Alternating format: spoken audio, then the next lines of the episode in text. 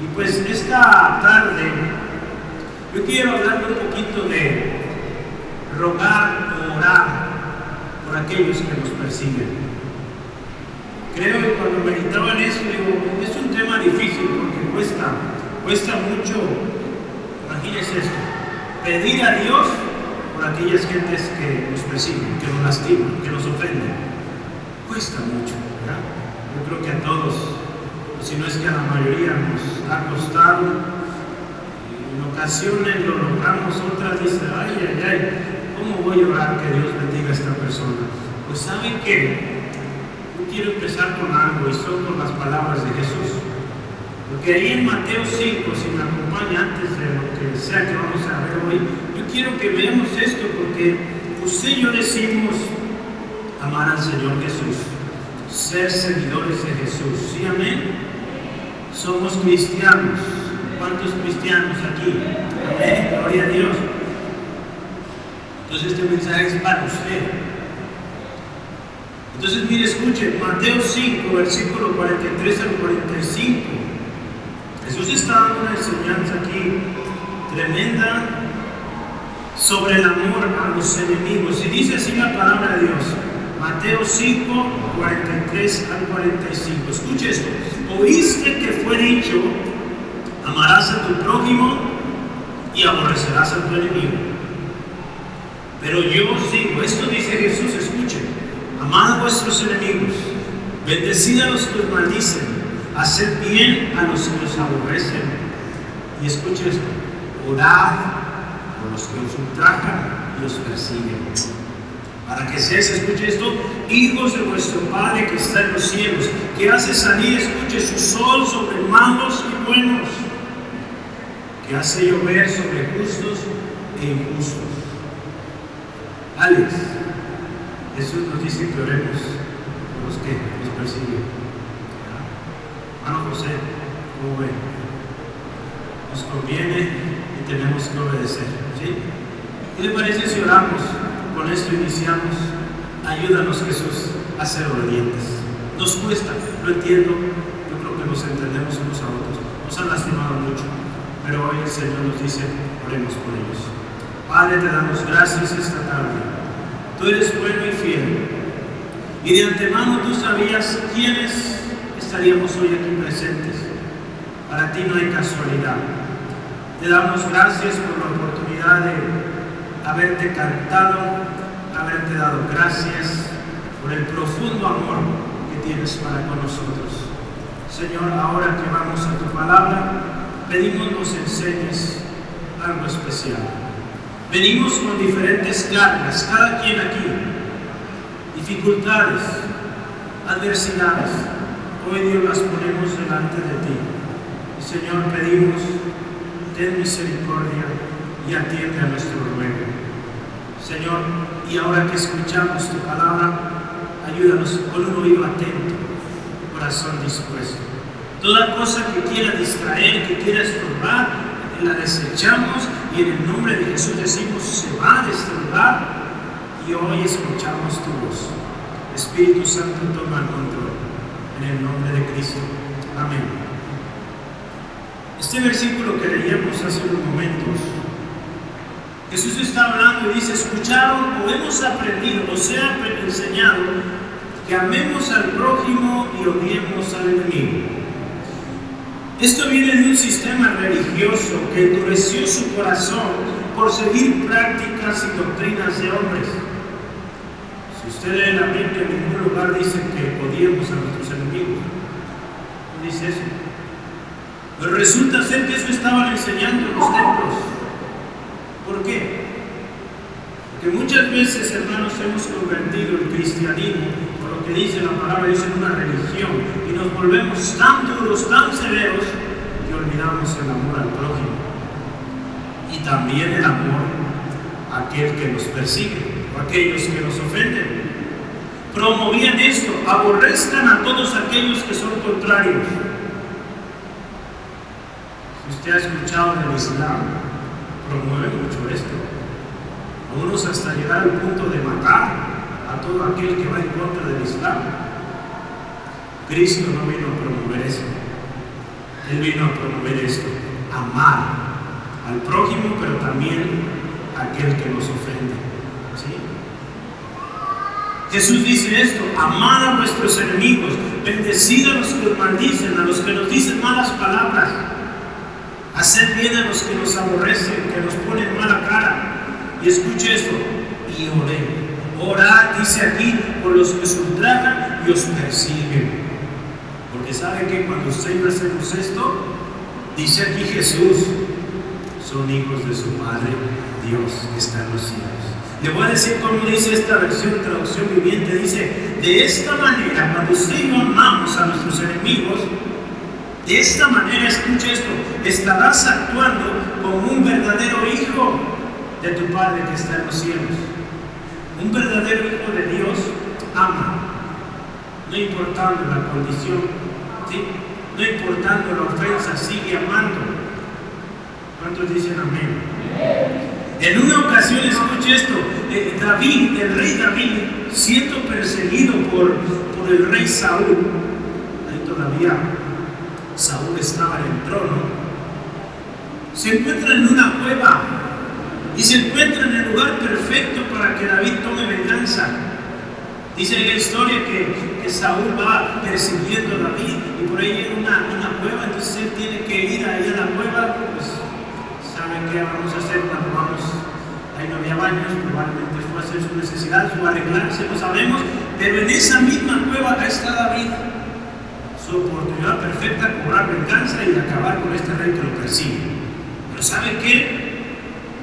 David dice estas palabras, Jehová me guarde de hacer tal cosa contra mi Señor, el ungido de Jehová, que yo extienda mi mano contra él porque es el ungido de Jehová.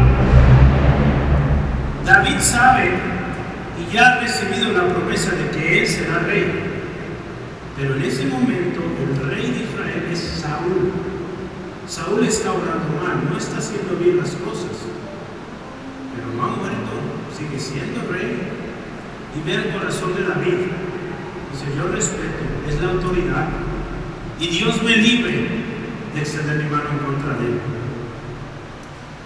Yo le digo que meditemos y pensemos un momento cuál, cuál ha sido nuestra actitud en cuanto a aquellos que nos persiguen o que se oponen a nosotros, hermanos. ¿Estamos orando por ellos?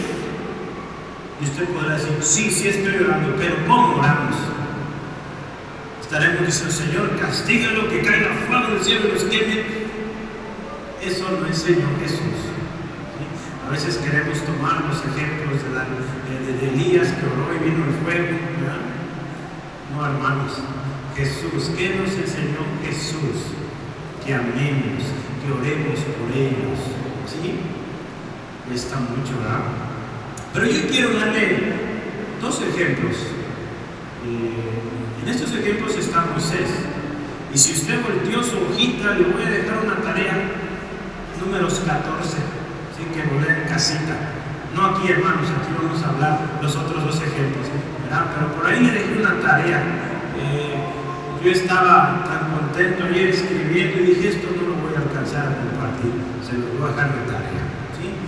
Entonces espero que haga su tarea. ¿sí? Gracias a Dios, Dios me ha dado la bendición de estar trabajando como maestro también y dejo tareas. Ahorita están en exámenes mis alumnos, entonces espero les vaya bien no lo voy a hacer examen, no se asuste, tarea nomás. Pero mire, vamos empezando con esta historia. Moisés ruega por su hermana. Ahí pusimos una foto rogando por los que nos persiguen. Moisés, ahí su hermano Aarón, eh, María y bueno, damos gracias a Dios por nuestra hermana Adi, muy creativa, siempre nos tiene diseños muy bonitos.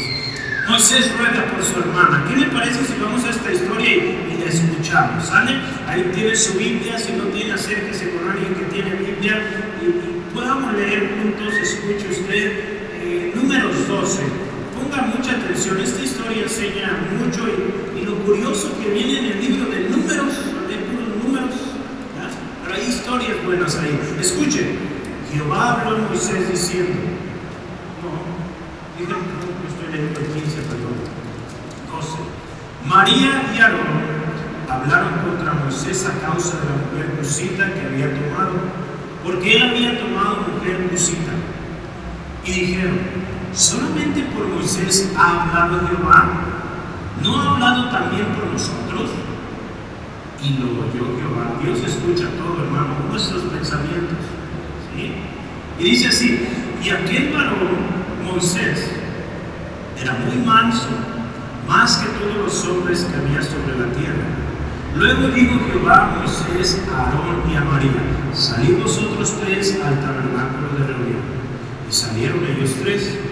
Entonces Jehová descendió en la columna de la nube y se puso a la puerta del tabernáculo y llamó a Aarón y a María. Y salieron ambos. Y él les dijo, oíd ahora mis palabras. Cuando haya entre vosotros profeta de Jehová, le apareceré en visión, en sueños hablaré con él. No hacía mi siervo Moisés, que es fiel en toda mi casa. Cara hablaré con él, y claramente y no por figuras, y verá la apariencia de Jehová. ¿Por qué pues no tuviste temor de hablar contra mi siervo Moisés? Entonces la ira de Jehová se encendió contra ellos y se fue. Y la nube se apartó del tabernáculo, y aquí que María estaba leprosa como la nieve. Y miró a Ana María, y aquí que estaba leprosa. Y dijo a a Moisés, ¡ay, Señor mío! No pongas ahora sobre nosotros este pecado, porque locamente hemos actuado y hemos pecado. No quede ahora como el que nace muerto, que al salir del vientre de su madre tiene ya medio consumida su carne.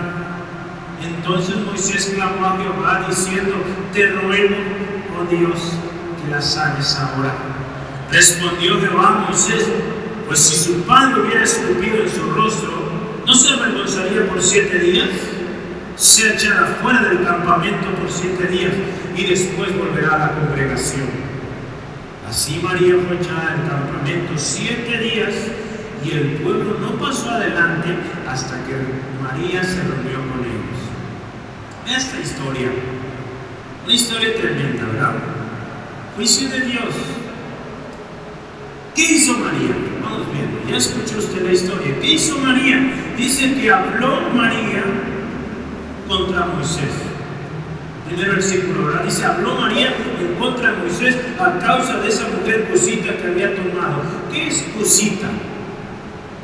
Hay todo un debate ahí, pero el acuerdo está que es un gentilicio. ¿Qué es un gentilicio?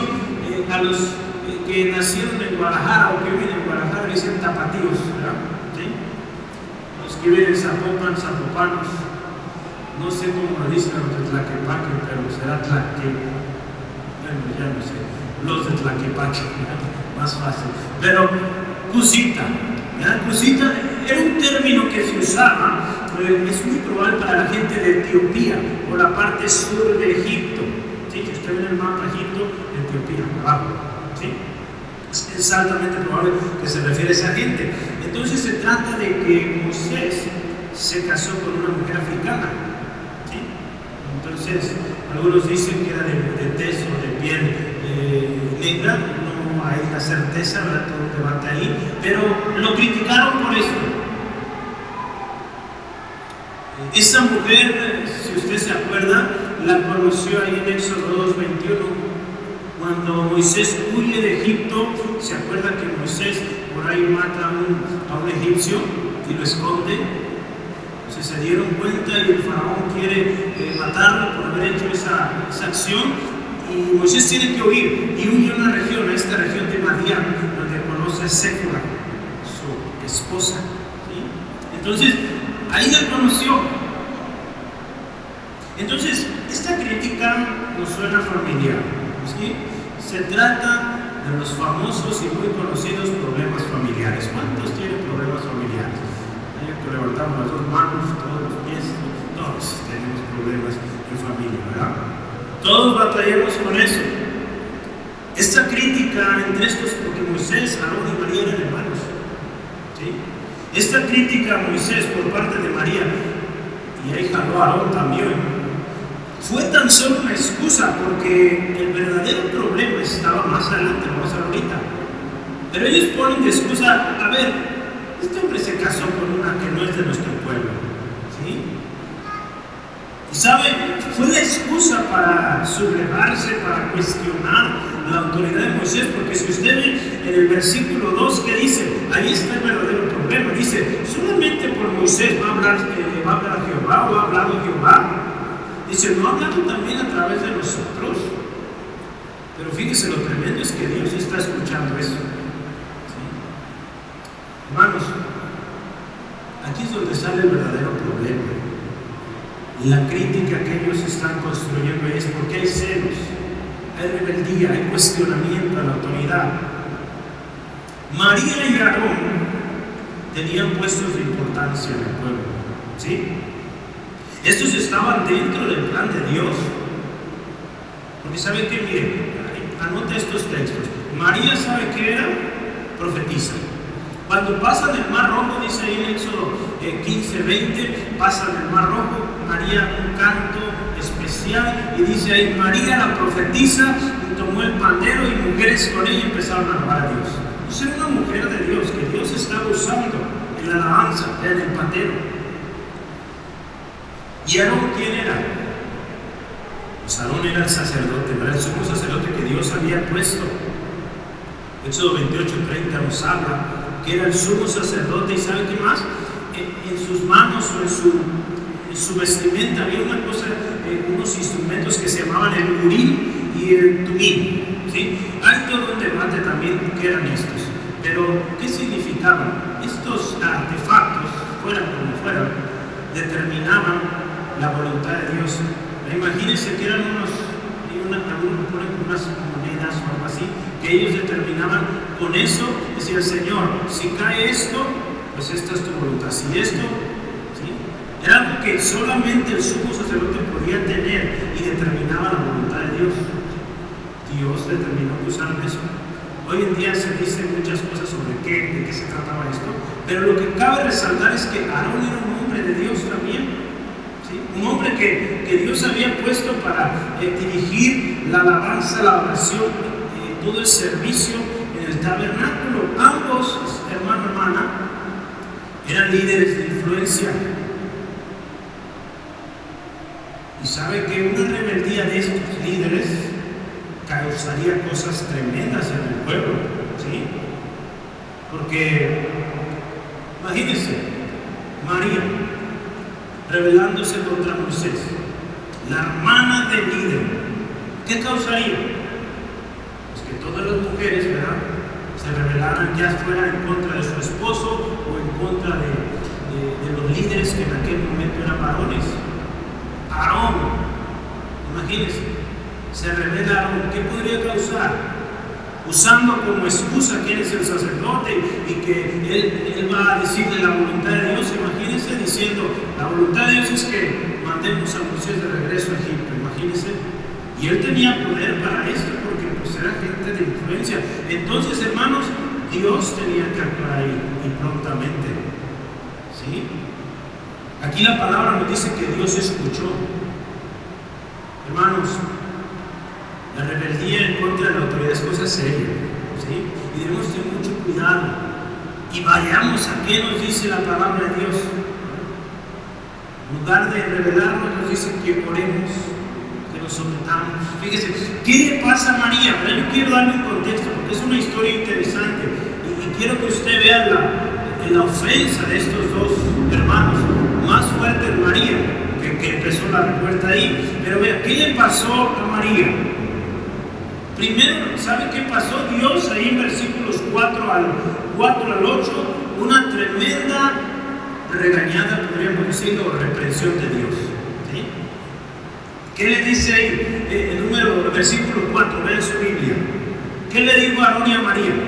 Sálganse ustedes o salgan vosotros del tabernáculo de reunión. ¿Qué nos enseña esto? Hay un asunto que se tiene que arreglar. Hay un problema en estos dos hermanos rebeldes. ¿Sí? ¿Y saben qué, qué hace Dios? Dios también es un Dios de orden. Los problemas de casa se arreglan en casa, ¿verdad? y, no hay por qué involucrar al pueblo, a la gente o a los vecinos. ¿verdad?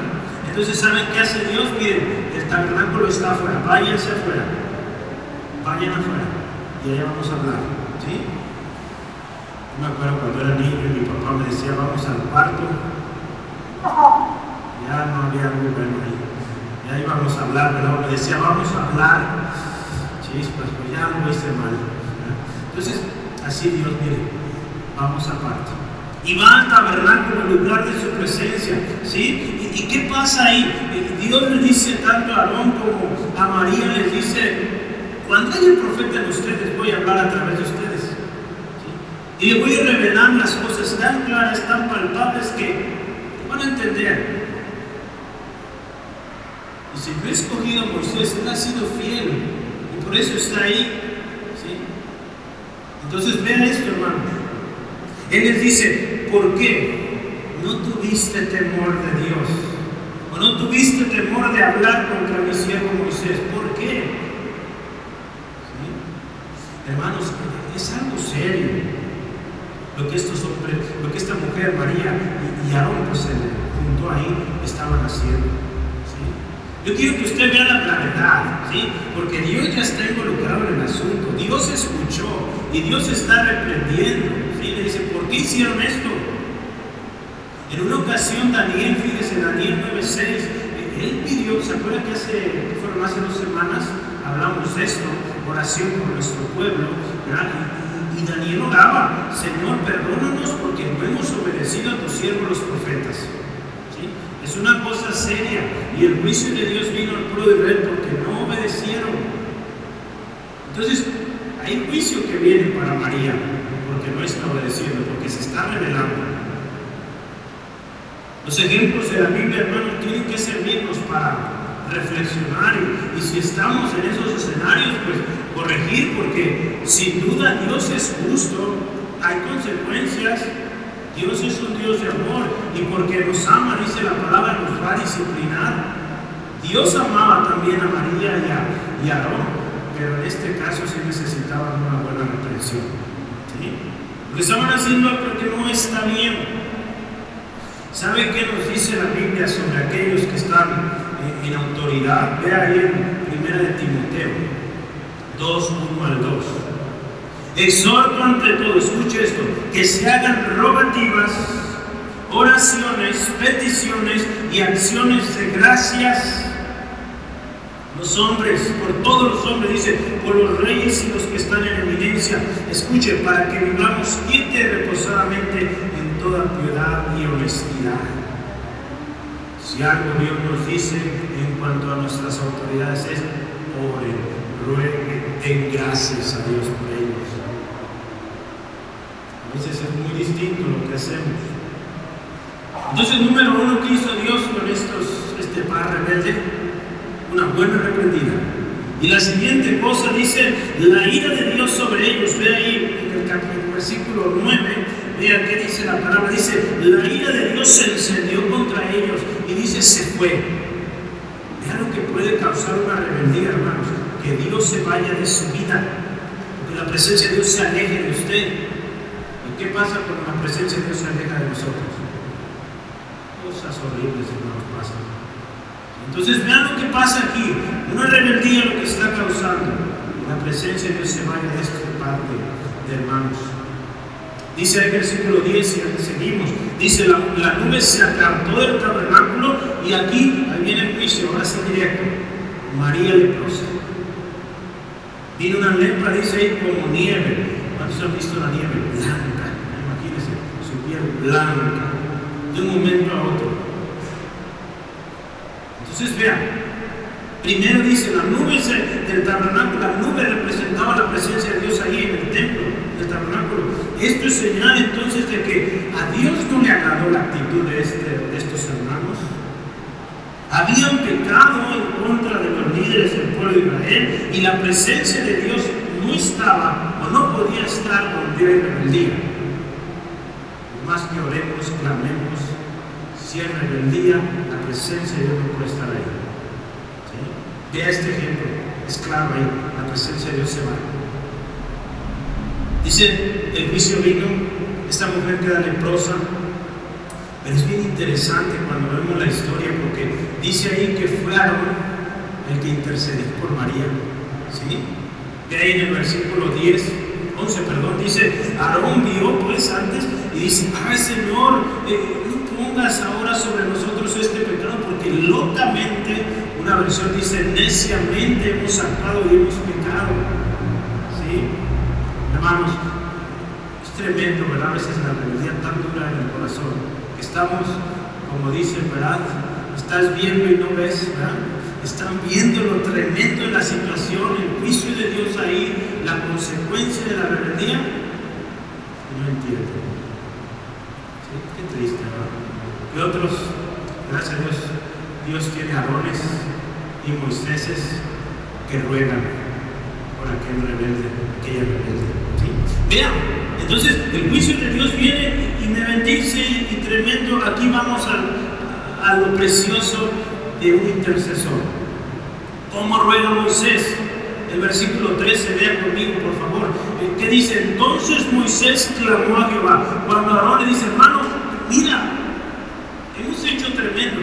Él sabe que habían hecho mal. Dice, hermano, hemos cometido una locura. Ayúdanos. Y vean qué dice Moisés. Así le dice a Dios, te ruego, oh Dios, que la sanes ahora. Hermanos, vean el corazón manso de Moisés. En el versículo 3 nos dice que Moisés era un hombre manso, más que, toda la, que todos los demás hombres ahí en ese lugar. ¿sí? ¿Sí dice eso, verdad?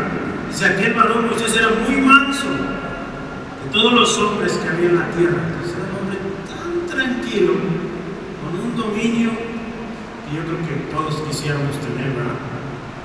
Y vean cómo ruega de manera tan sencilla pero tan clara.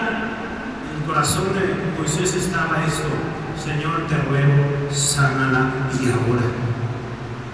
Él decía: Se me va a ir mi panderista,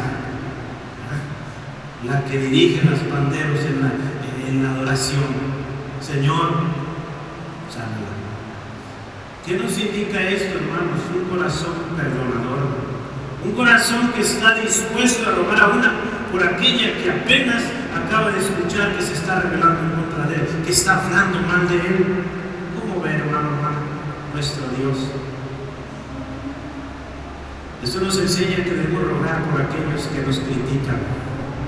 Nos cuesta mucho, pero vean Moisés, rogó por él. ¿Y qué hizo Dios?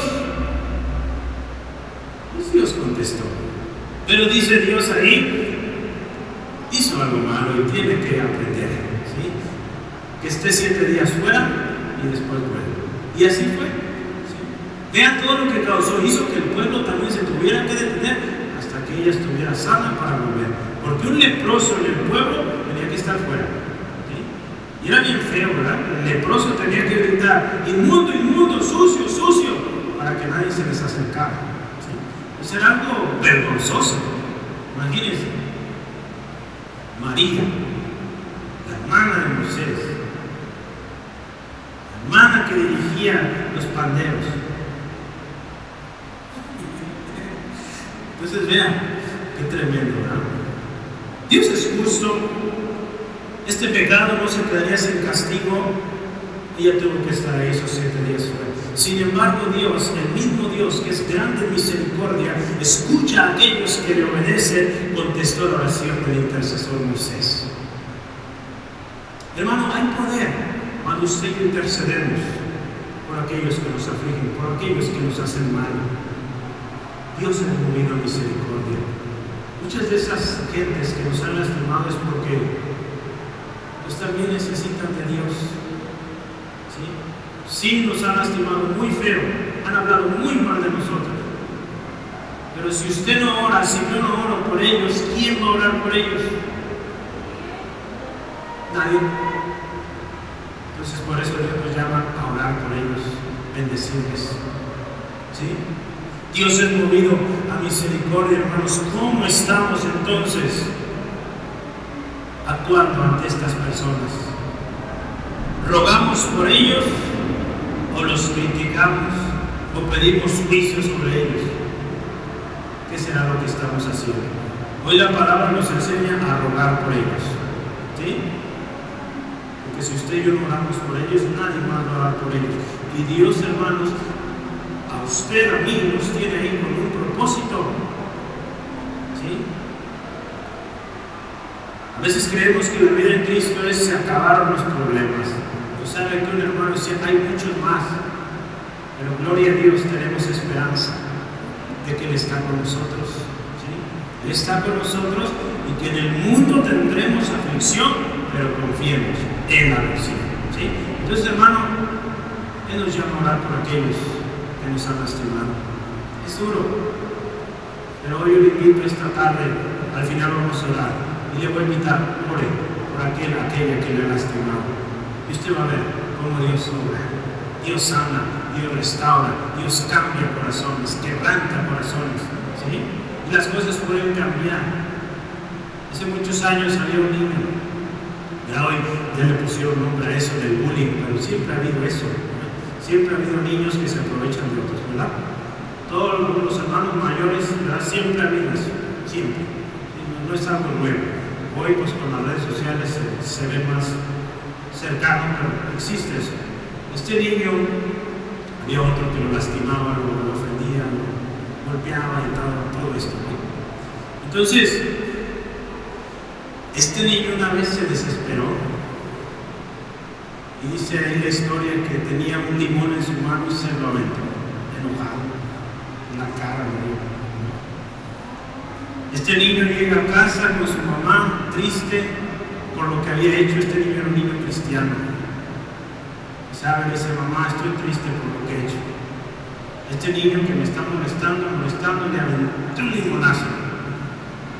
¿Y sabe qué hizo esta madre? Enseñó al niño a orar por su amigo, por su compañero, no era su amigo todavía, pero que orara por su compañero. ¿Y sabe qué sucedió? Dios cambió a ese compañero. ¿Y sabe qué más? Fuimos muy amigos. Ese niño fui yo, hermanos. Fuimos muy amigos al final. A tal grado que cuando salíamos de la escuela, este niño se creía muy fuerte y me ayudaba con la mochila. Entonces fuimos amigos al final. Pero yo oré por él, por mi enemigo. Y Dios cambió su corazón. Y después supimos que en casita eh, pues tenían muchos problemas sus papás. Ahí se reflejan los hijos. Entonces, muchas veces eh, esas acciones que hacen en contra de usted y mí, hermanos, es porque hay problemas ahí también. Y si usted y yo oramos, pues ese problema va a seguir, se va a empeorar. Y Dios nos puso ahí con propósito. ¿Sí? Oremos por ellos. ¿Sí? Gloria a Dios, porque fíjese, dice la palabra ahí en Jeremías 29.7. No lo tengo ahí, ahorita vamos a llegar a eso. Jeremías 29, 7 dice, procurad la paz de la ciudad a la cual os hice transportar. Escucha esto, y rogad por ella, porque en su paz tendréis vosotros paz. Jeremías 29, 7, no sé por qué, qué pasó ahí, no me adelanté mucho. Dame un segundo. Ahí está, Jeremías 29, 7. ¿Sí? Dios nos dice que oremos por la ciudad a la cual nos ha llevado. ¿Y por qué puse este texto, hermanos? Dios le dice al pueblo de Israel esta palabra cuando el pueblo de Israel está cautivo en Babilonia, donde los están oprimiendo. Y Dios les dice, oren por la paz de esa gente que los, los, los está oprimiendo. Porque si su ciudad, si esa gente vive en paz, ustedes van a ser bendecidos. Si ustedes oran por ellos, la bendición viene para ustedes. Entonces, hermanos, si usted ora por aquella persona, como lo hice yo cuando era pequeño, al final la bendición también es para usted. Dios sabe que esos días yo disfruté con un cargador oficial.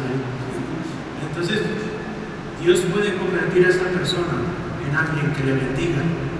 Dios puede cambiar ese corazón. Y si no sucede ahora, pues créame, Dios escuchó su oración y Dios orará. Dios puede quebrantar cualquier corazón, hermano. Lo ha hecho, lo puede hacer otra vez. Gloria a Dios. Entonces, roguemos por aquellos que nos ofenden, por aquellos que nos critican. Yo quiero ir a la segunda parte de esta enseñanza y es Moisés ruega por Faraón. Hermanos, Faraón. ¿Cuántos han escuchado de Faraón en la Biblia? Cuando escuchamos de Faraón, Egipto, ¿verdad? ¿Sí? Las diez plagas. Yo quiero dar algunos ejemplos de cuatro plagas, en particular, se fueron diez plagas que sufrió Faraón y el pueblo, porque en cuatro de las plagas, Faraón le dijo a Moisés que orara por él. Imagínense. ¿Quién era Faraón? Yo, te, yo aquí algunas cosas de quién era Faraón. Faraón, hermanos, era aquel, o qué representaba Faraón para, para Moisés o el pueblo de Israel. ¿Quién, ¿Quién era Faraón? Faraón número uno era quien afligía al pueblo de Israel con pesada carga. Ahí en Éxodo 1, 8 al 14 usted puede ver que, que, que comenzó un nuevo rey en Egipto, un faraón que no conocía a José y dice, este pueblo está creciendo tremendo, ¿sabes qué? Hay que ponernos a trabajar, oprimirnos, pónganles capataces, porque si no, este pueblo, este pueblo se va a levantar y nos va a eh, acabar, porque están creciendo muchísimo. Gloria a Dios, el pueblo de Dios cumple bien su trabajo, ¿verdad? de multiplicarse. Gloria a Dios. Pero mira, eh, este faraón no conoce a José, no conoce o no, no quiere honrar la historia y dice, cárguenos para que no se levante o no se subleven. Ese es faraón. Número dos, faraón es quien ordena matar a los hijos varones de las hebreas. ¿Sí? ¿Usted se acuerda cuando eh, pues, creciendo tremendo los niños, muchos niños naciendo, varones fuertes, y él los ve como un peligro y dice, ¿saben qué? Parteras hebreas, a todo nacimiento que ustedes trabajen, si es niña, que viva, si es niño, que se muera. Gloria al Señor, estas mujeres fueron temerosas de Dios, no lo hicieron y Dios las bendijo. Pero vea, este es el faraón del que estamos hablando. Un hombre que puso carga a los israelitas, un hombre que mató muchísimos niños ¿sí? de los israelitas. ¿Qué más? A eso añádale que en Éxodo 2.15 es el que está persiguiendo a Moisés. ¿Se acuerdan? En, Éxodo 2.15 dice que Faraón se enteró de que Moisés había matado a un egipcio y dice, pues persíganlo y también mátenlo. Ese es el faraón que le va a pedir oración a Moisés. ¿Usted oraría por un faraón así? Vamos adelante, otra más. Este faraón también en Éxodo eh, 5.2 es aquel que desafió a Dios, al Dios de Israel, y que desde el principio se opuso a dejar ir al pueblo. En su primera presentación de Moisés ante Faraón, dice, ¿quién es ese Dios? No lo conozco. Ese es el faraón por el cual Moisés va a orar. Y otra más.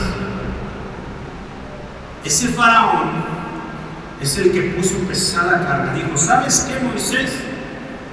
Estoy viendo que este pueblo anda muy desocupado y está pensando en cosas que no deben. ¿sí? ¿Sabes qué? Entonces voy a ordenar que se trabaje más. Dice ahí la historia que dijo, ya no les den paja, ya porque en ese tiempo les proveían los egipcios la paja para que construyeran el ladrillo e hicieran lo que hacían ahí, edificios, no sé qué, ¿verdad? Pero dice, ¿sabes que ya no les den paja y tienen que entregar el mismo número de ladrillos? Imagínense su trabajo. Te traían los, los eh, suplementos o lo que tú necesitas para hacer tu trabajo, pero ya no te lo traigo. Ahora te toca a ti ir por ellos. Y me tienes que entregar el mismo número de lo que usted trabaja. Imagínese, a ese faraón o por ese faraón Moisés orar. Y una última, Éxodo 7:13. Un faraón que endureció su corazón cada vez más y más Hermano, oraríamos por un duro de corazón. A veces cuesta, ¿verdad? Y sobre todo por la historia que ya Moisés tiene con este hombre, o lo que representa Faraón, no sabemos si era el mismo. Yo le voy a hablar de cuatro plagas y cómo Moisés pidió por él. ¿Sí? La primera plaga está ahí en Éxodo, los voy a poner más grueso para que usted sepa que ahí se trata de una plaga. En Éxodo 8, si me acompaña, ese sí vamos a leerlo. Éxodo 8, 28 al 31. Se trata, hermanos, de la plaga de las moscas. Eh, ¿Cuánto les gustan las moscas? Hermana, levante la mano. Son muy molestas. Vamos a ver qué dice la historia. 8, 28 al 31. Dice así la historia. Dijo Faraón, yo os dejaré ir para que ofrecéis sacrificios a Jehová vuestro Dios en el desierto Escuche esto, con tal que no vayáis más lejos, orad por mí. Faraón dice, ora por mí. Y respondió Moisés, escuche, he aquí, al salir de tu presencia, rogaré a Jehová que las diversas clases de moscas se vayan de Faraón y de sus siervos y de su pueblo mañana. Con tal que Faraón no falte más, no dejando ir al pueblo a dar sacrificio a Jehová. Entonces Moisés salió de la presencia de Faraón y oró a Jehová. Y escucha esto. Y Jehová hizo conforme a las palabras o a la palabra de Moisés y quitó todas aquellas moscas de Faraón, de sus siervos y de su pueblo, sin que quedara una. Hermanos, la plaga de las moscas. Yo me fui muy adelante. A veces no, nadie me dijo nada, ¿verdad? Es que esa es la que sigue, hermanos. La que voy a hablar es la plaga de las ranas primero. ¿Sí? ¿De acuerdo? Si es esa, ¿verdad? Me quedan viendo qué pasó ahí. Perdón, hermanos, estoy bien emocionado con las moscas, porque quería acabar con ellas yo ya. Pero esa no es. Perdón. 8, 8 del 13, ¿verdad? Ahí está. No sé qué estaba viendo, a si mis ojos ven otra cosa. Dije, si no, que me hace falta agua, hacer el calor. Hermano, me puede decir, hermano, ese no es. No me enojo. Ok, ahora sí vamos a leer el, correcto. 8 de Éxodo, versículo 8 al 13. Ahí está. Ya estoy ahí también. Entonces Faraón llamó a Moisés y Aarón y les dijo, ¿sí es eso? Orad a Jehová para que quite las ranas de mí y de mi pueblo. Y dejaré ir a tu pueblo para que ofrezca sacrificios a Jehová. Está. ¿Sí? ¿Y qué dice? Y dijo Moisés a Faraón, dígnate indicarme cuándo debo orar por ti, por tus siervos y por tu pueblo, para que las ranas sean quitadas de ti en tus casas y, que solamente queden en el río. Y él dijo, mañana. Y Moisés respondió, se hará conforme a tu palabra para que conozcas que no hay como Jehová nuestro Dios, y las ranas se irán de ti y de tus casas y de tus siervos y de tu pueblo, y solamente quedarán en el río. ¿Sí? Entonces salieron Moisés y Aarón de la presencia de, Faraón. Y clamó Moisés a Jehová tocante a las ranas que había mandado Faraón. Escucha esto. E hizo Jehová conforme a la palabra de Moisés. Y murieron las ranas de las casas, de los cortijos y de los campos. Y dice que juntaron montones y que apestaban horrible eso. Bueno, la primera plaga que quiero hablarles es esta. Una plaga que estaba llegando a la casa de Faraón. ¿Cuánto les gustan las ranas, hermanos? pero imagínate cama llena de ranas. Pues hay unas que se ven ahí curiositas, pero imagínense la casa infestada estos animalitos. Algo tremendo, ¿verdad? Esta plana Faraón pide, pide a Moisés que se vaya de él y de su pueblo. Y a mí me bendice y me enseña mucho la actitud de Moisés, mire, porque, pues sí, la plaga es una, consecuencia a, que Faraón no quiere dejar ir al pueblo y dice, pues ahí va, manda ranas, montones de ranas. Pero escuchen, ¿Cómo contesta Moisés cuando Aarón le pide, Faraón le pide que ore por él? Dígnate indicarme cuándo debo orar por ti. Bien solemne. Dígnate indicarme cuándo debo orar por ti, por tus siervos y por tu pueblo. Vean Moisés manso, tranquilito, respetuoso. Eso es importante. Y dice, se hará conforme a tu palabra para que conozcas quién es Dios. Esta expresión a mí me, impactaba ayer que lo meditaba, es que Moisés era un hombre respetuoso de la autoridad. Si se fija, le habla de usted. No le dice, voy a hablar por ti, y como tú dices, no, hay dígnate, voy a orar por siervos, dice, por siervos tu pueblo, se hará conforme a tu palabra, ¿verdad? todo se hará como tú estás diciendo, está bien, te, te, te obedezco quieres que ore así, voy a orar así. Y vas a ver, al final lo importante aquí escucha esto. Esto es lo poderoso. Él le dice, se va a hacer como tú dices. ¿Y sabes para qué?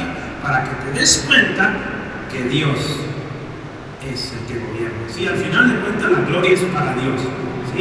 Dios nos llama a obedecer, a respetar a nuestras autoridades, pero nunca eh, va a ir vamos a dar más gloria a ellos que a Dios. Por eso Moisés deja claro eso. Tú te vas a dar cuenta que Dios es Dios y soberano sobre todas las cosas. En una ocasión los apóstoles son cuestionados, decir, calle, ya no prediquen, y saben que contestó Pedro, es necesario que obedezcamos a Dios antes que a los hombres.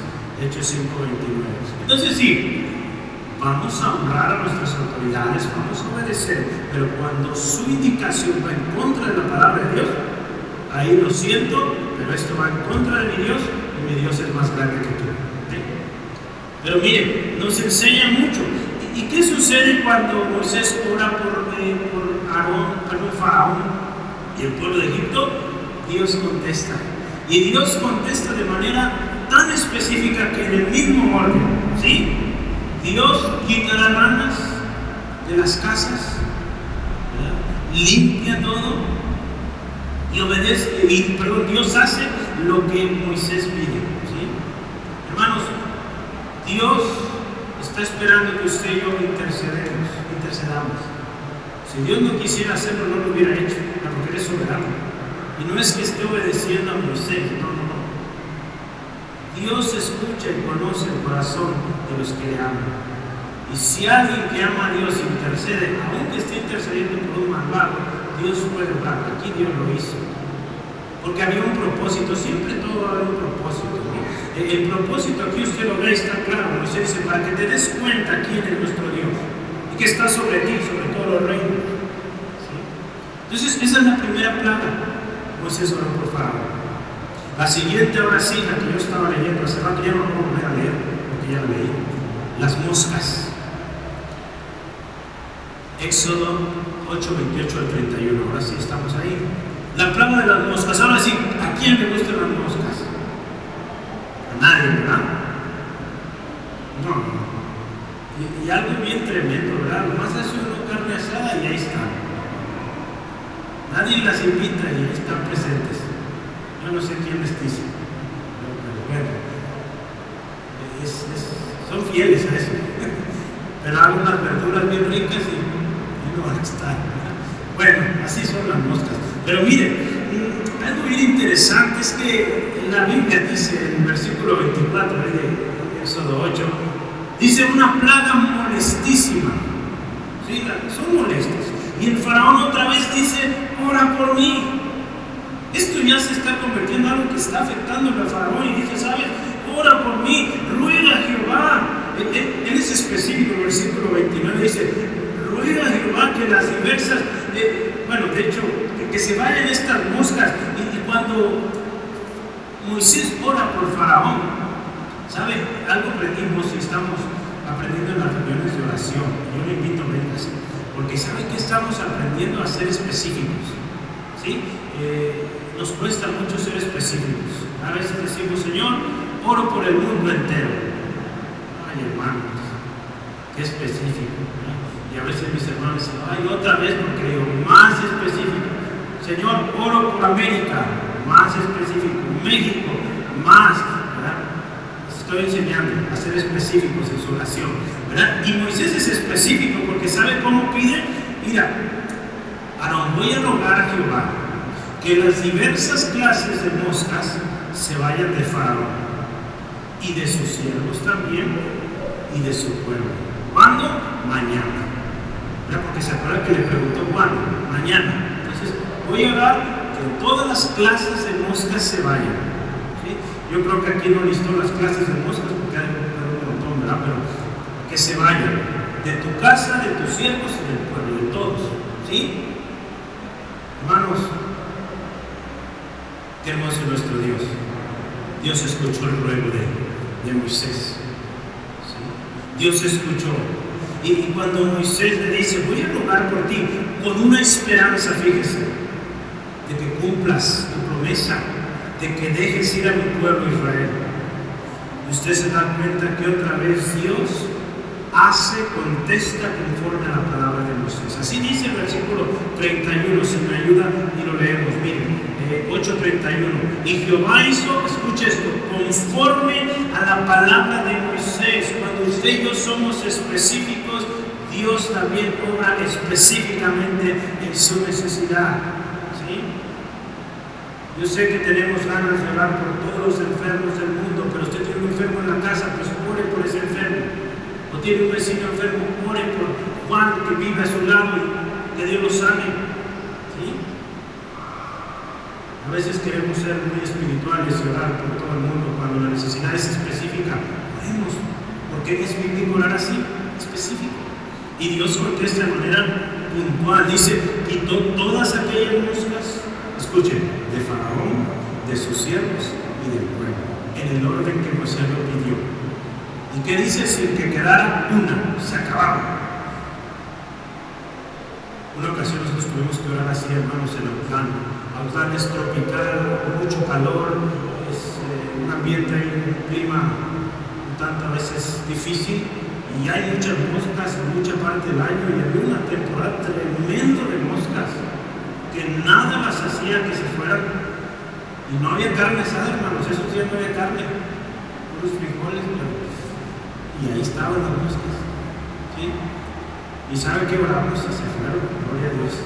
Fue una temporada difícil, ¿verdad? Sabe que había ahí en la, ciudad, pero hermanos, podemos orar y se van las moscas también. Entonces, si hay tiene problemas de eso, póngase a orar. Dios puede ahí. Vamos adelante. La siguiente plaga, quiero avanzar porque me faltan dos. Plaga de granizo. Éxodo 9. 27 al 33. Léalo conmigo, por favor.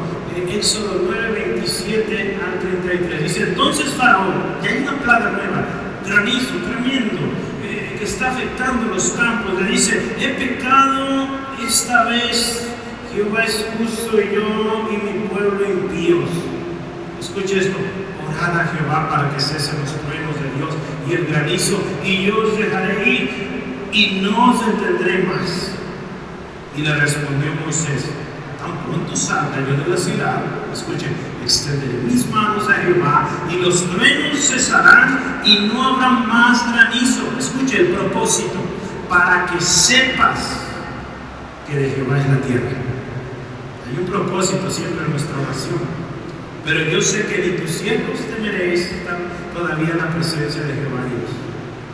El lino pues y la cebada fueron destrozados porque la cebada estaba ya espigada y el lino en caña. Mas el trigo y el centeno no fueron destrozados porque eran tardíos. Y salió Moisés de la presencia de Faraón fuera de la ciudad, extendió sus manos a Jehová y cesaron los truenos y el granizo y la lluvia no cayó más sobre la tierra. Para este punto de la historia, hermanos, el ganado está siendo afectado ya ya hubo una plaga sobre el ganado. Ahora el fruto de la tierra está siendo afectado con esta lluvia tremenda, granizo sobre los campos, destruyendo todo. Es la séptima plaga, siete veces. El juicio del Señor ha venido y este hombre sigue duro y le dice, ora por mí. Imagínense hermanos, siete veces. Y este hombre sigue duro y aún a pesar de eso, Moisés vuelve a orar por. Esta vez fíjense cómo habla a Faraón. He pecado, Jehová es justo, y yo y mi pueblo impíos. Aun cuando Moisés sabe que este hombre no está hablando rectamente, está mintiendo, que no teme a Dios y no va a soltar el pueblo, Moisés le dice, sabes, de todos modos, a que tú vas a hacer esto, yo voy a orar a Dios. Voy a extender mis manos a Jehová, mi Dios, y los truenos se van a acabar. ¿Y sabes por qué? Para que te des cuenta que la tierra es de Dios, que no es tuya. ¿sí? Vea cómo es nuestro Dios, hermanos, tan poderoso.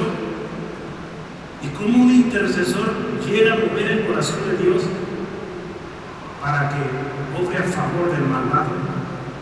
Moisés dice este Dios humanos y se acabaron los truenos, los granizos. Otra vez Dios hizo conforme a la oración de Moisés. Hermanos, necesitamos orar por aquellos que nos ultrajan, por aquellos que nos persiguen. La última plaga, las langostas. Éxodo 10, 16 al 19. No es la última, las plagas, la última fue la muerte de los primogénitos, pero es la última en la cual eh, eh Faraón pide oración. Escucha y vea conmigo. 16 en adelante. Entonces Faraón se apresuró a llamar a Moisés y a Aarón y dijo, he pecado contra Jehová vuestro Dios y contra vosotros. Os ruego ahora que perdonéis mi pecado solamente esta vez y que oréis a Jehová vuestro Dios que quite de mí, dice, al menos esta plaga mortal. Salió Moisés delante de Faraón y oró a Jehová. Entonces Jehová trajo un fortísimo viento occidental y quitó la langosta y la arrojó en el mar rojo. Ninguna langosta quedó en todo el país de Egipto. Ay, hermanos, qué, qué maravilloso nuestro Dios y qué grande misericordia. Se trata de una plaga horrible, hermanos, que lo que quedó del granizo, lo que se alcanzó a salvar de la granizada, llegó la langosta arrasó con todo. La presión en Faraón aumenta, está desesperado. ¿Y sabe qué dice? ¿Sabes? Que le rogó ver a plan a Moisés, a él lo escucha Dios, pues voy y ve cómo viene ahora. Perdóname solamente esta vez. ¿Cuántas veces nos han dicho así, hermano, hermana? Perdóname, esta es la última vez que lo hago. Nos han golpeado, nos han lastimado y perdóname esta última vez, por favor.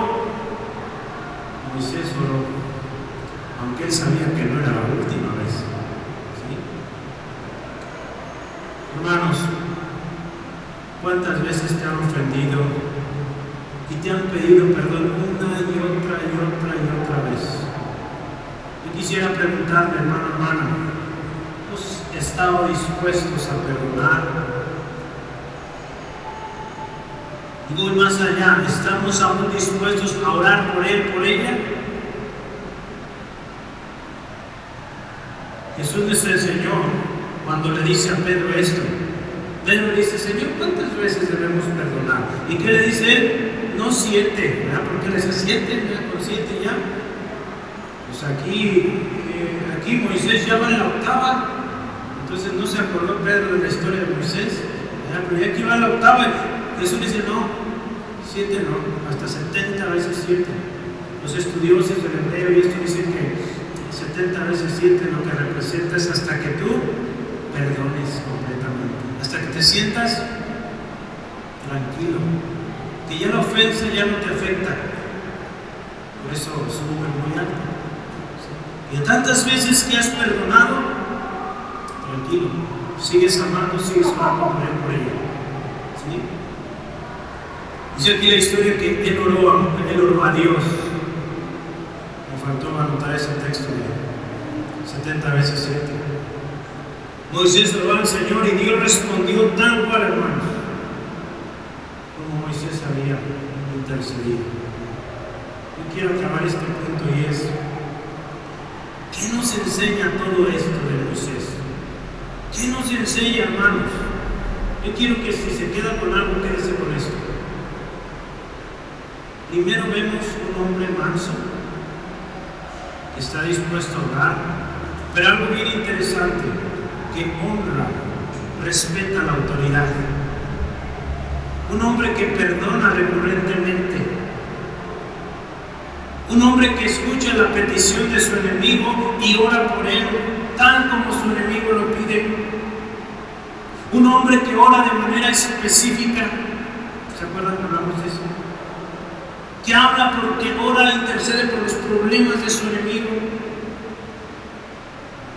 Recordando a su enemigo también una y otra vez que Dios es soberano, que Dios es justo y dueño de toda la tierra y que Dios es el único digno de alabanza. Hermanos, este hombre está aprovechando cada oportunidad para recordarle a Faraón, Dios es soberano, Dios es justo, Dios es poderoso, Dios es dueño de todo.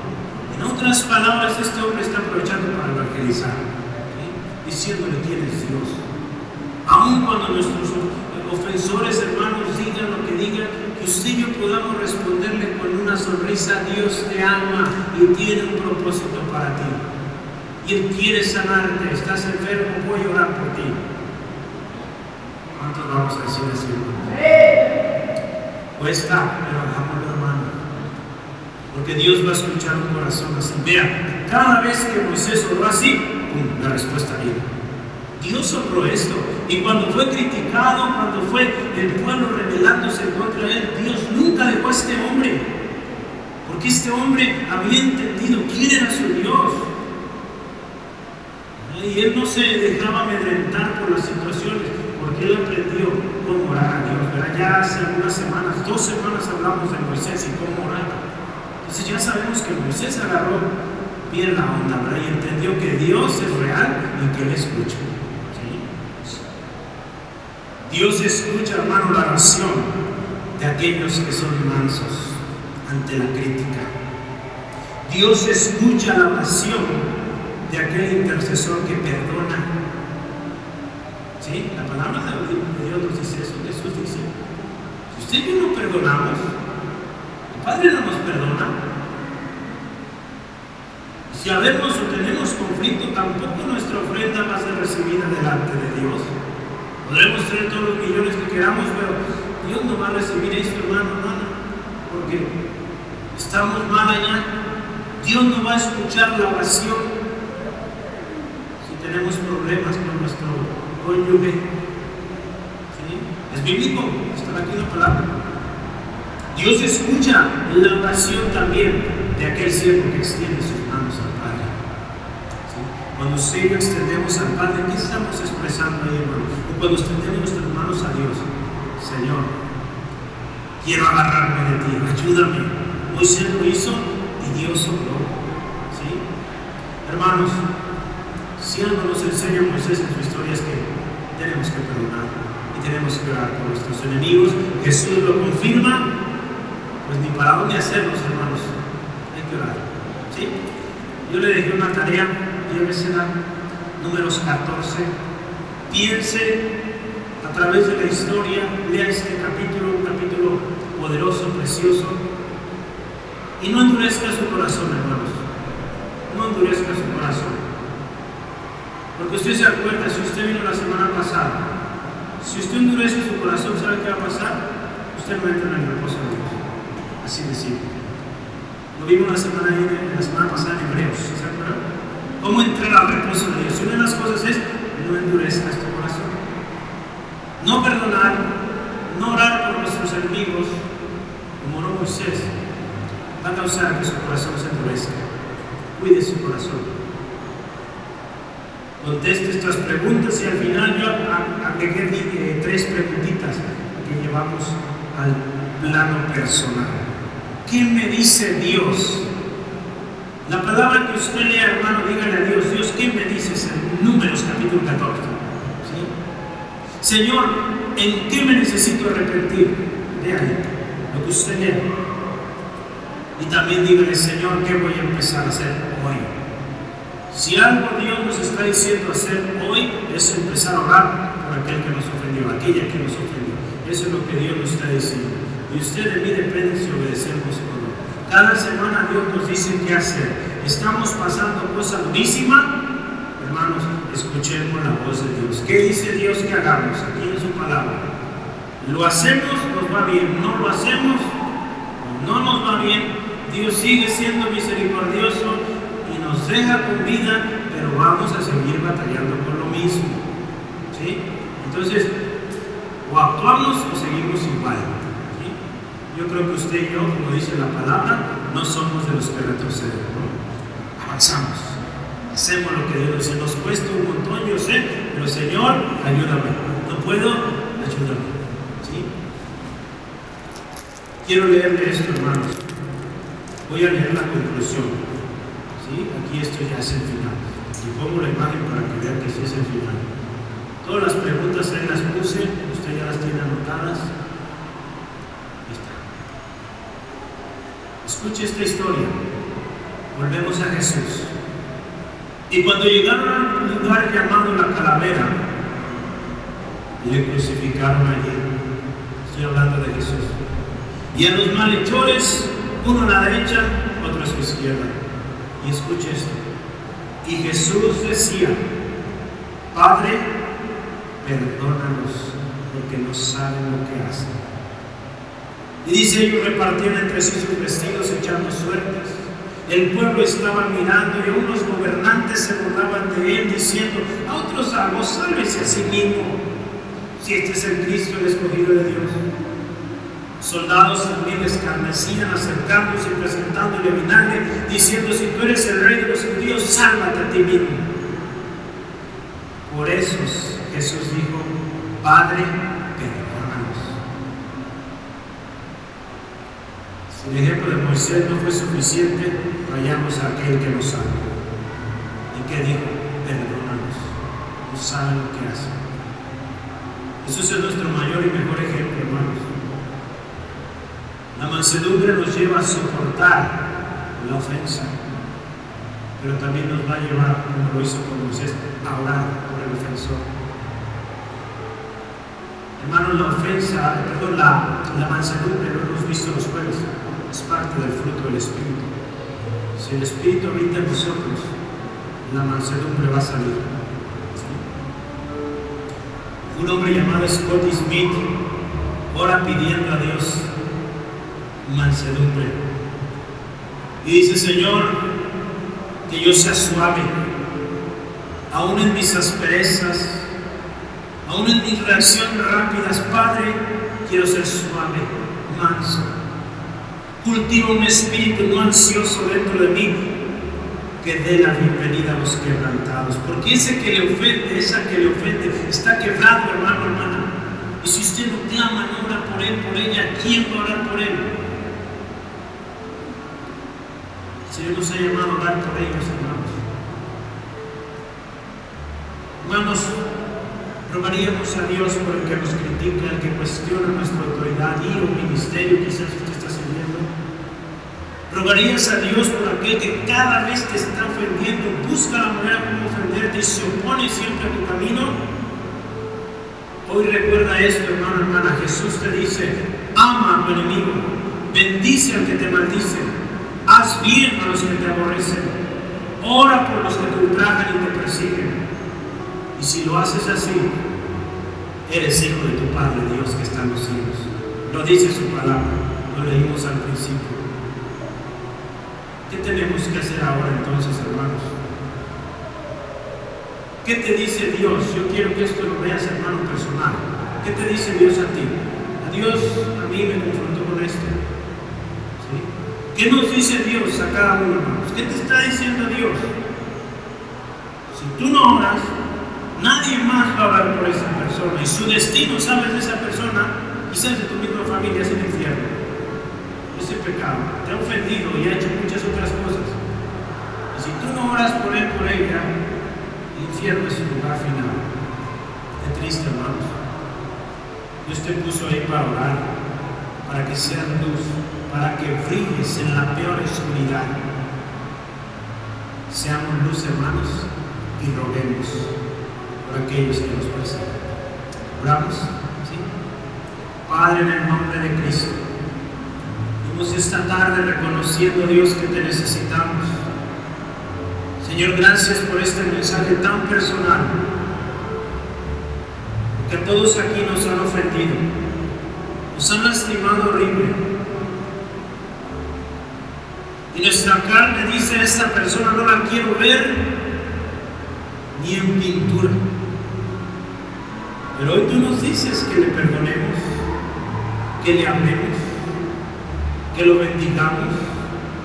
Qué contrario a lo que yo pensaba, lo que yo he hecho hasta hoy. Señor, hoy te pedimos perdón, porque no hemos tenido la actitud correcta, porque tampoco hemos orado de manera correcta por aquellos que nos han lastimado, que nos persiguen. Hermano, este es el tiempo. Yo pedimos al Señor misericordia y perdón hoy por usted, por mí mismo, hermana. Porque un mensaje es para nosotros. ¿Cómo hemos tratado a aquellos que nos han ofendido? Buscando cómo vengarnos, buscando cómo regresarles igual o peor. Eso no lo enseñó Jesús. Estando ahí en la cruz, le exclama, Padre, perdónalos porque no saben lo que hacen. A esa estatura, hermano, hermana, tenemos que llegar. Si usted quiere llegar ahí, empecemos hoy orando por aquellos que nos han lastimado. Cuando usted empiece a orar por ellos, Dios le va a dar la fuerza para perdonarlos. Porque Dios primero quiere sanar su corazón. Él quiere que usted ore primero por aquellos que le han ofendido. Si usted quiere un ejemplo, está Job. Hasta el momento que él oró por lo que lo criticaban, que lo buscaban y decían tanta cosa, hasta que él oró por ellos, Dios lo sanó y Dios lo restauró y le dio mucho más. Si usted está atorado ahorita y no puede salir de una situación difícil, más seguro es que hace falta orar por aquellos que le han ofendido. Eso le va a llevar a interceder, a clamar de manera muy distinta. En lugar de pedir juicio sobre ellos, en lugar de pedir que se los aparte, usted empieza a orar, Señor, sálvalo, restaurale, sánale. ¿Sabe qué va a suceder? Su corazón va a ser sano y usted va a poder perdonar y usted va a ser restaurado y la bendición vendrá una vez más a su casa. Esto sucede, hermano, es real, porque nuestro Dios es así. Le invito hágalo, hermano. Pídale perdón hoy al Señor por lo que ha hecho, cómo hemos tratado a aquellos que nos lastimaron. Y le invito de manera personal cada quien ore. Y dígale al Señor así, Señor, me cuesta pedir que lo bendigas, pero hoy yo decido perdonarlos y pido que los bendigas. Bendícelos, sánalos, restauralos, aviva sus corazones, restauralos, Dios. Te necesitan, así como yo, ellos están sufriendo, te necesitan, Dios. Sánales, Dios. Señor, que ellos te puedan conocer a ti. En misericordia, Dios y envía a alguien, si no es a través de mí, quizás tan lejos, envía a alguien que el mensaje llegue y produzca fruto para salvación. Y si a mí me toca, Señor, cada vez que lo vea, la vea, recordarle que tú le amas, que tú diste tu vida, Jesús, por él, por ella, y que tienes propósito para él, para ella. Y le amamos y oramos por él, por ella. Señor, esta tarde te ruego, ayuda a mis hermanos y a mis hermanas, que esto cuesta demasiado.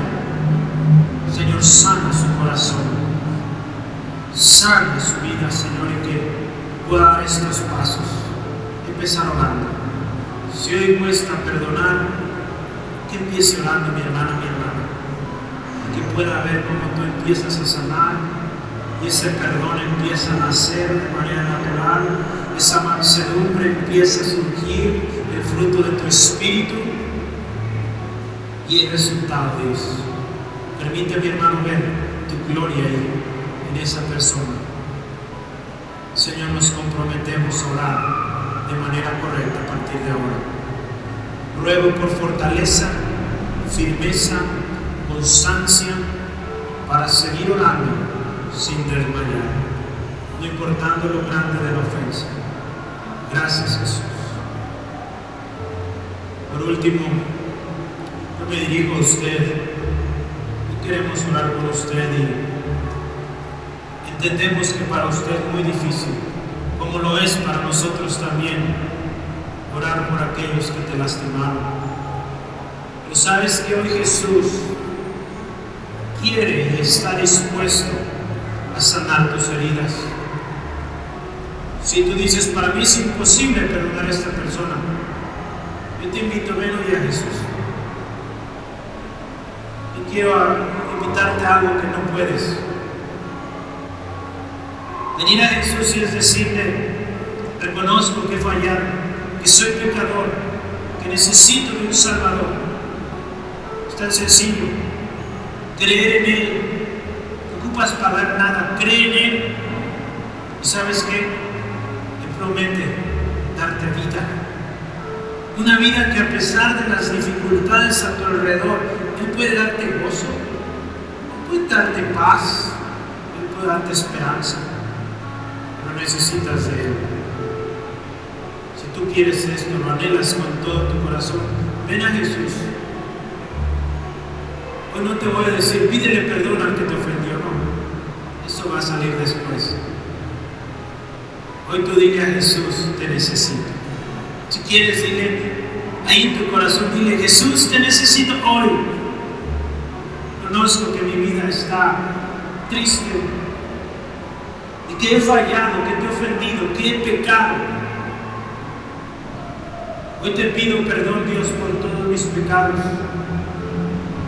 Te pido, Jesús, sáname, restaurame.